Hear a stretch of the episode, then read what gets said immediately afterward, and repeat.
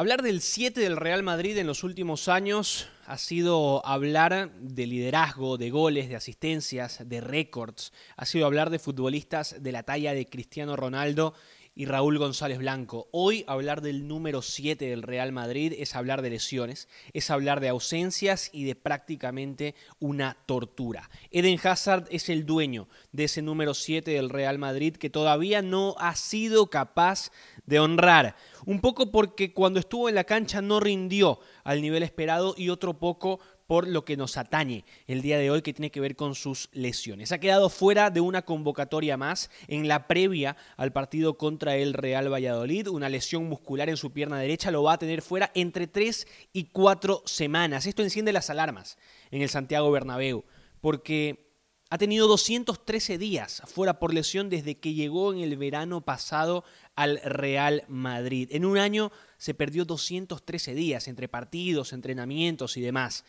Muchos dicen que volvió fuera de forma de las vacaciones y cierto o no, la realidad es que en siete años con el Chelsea solamente estuvo ausente de 15 partidos. Sí, 15 partidos en siete años.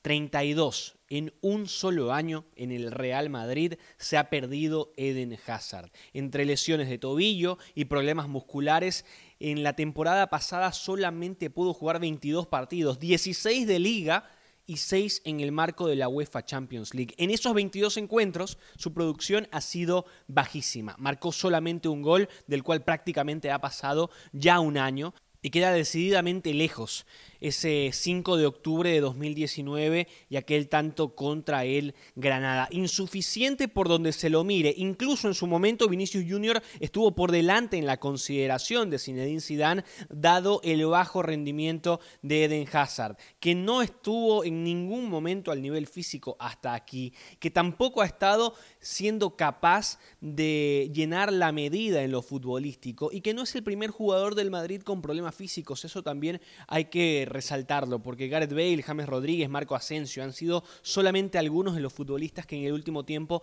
han tenido serios problemas, grandes dificultades para recuperarse de algunos inconvenientes de lesión. La gran diferencia entre la mayoría de futbolistas del Real Madrid y Eden Hazard tiene que ver con que por él se desembolsaron 160 millones de euros.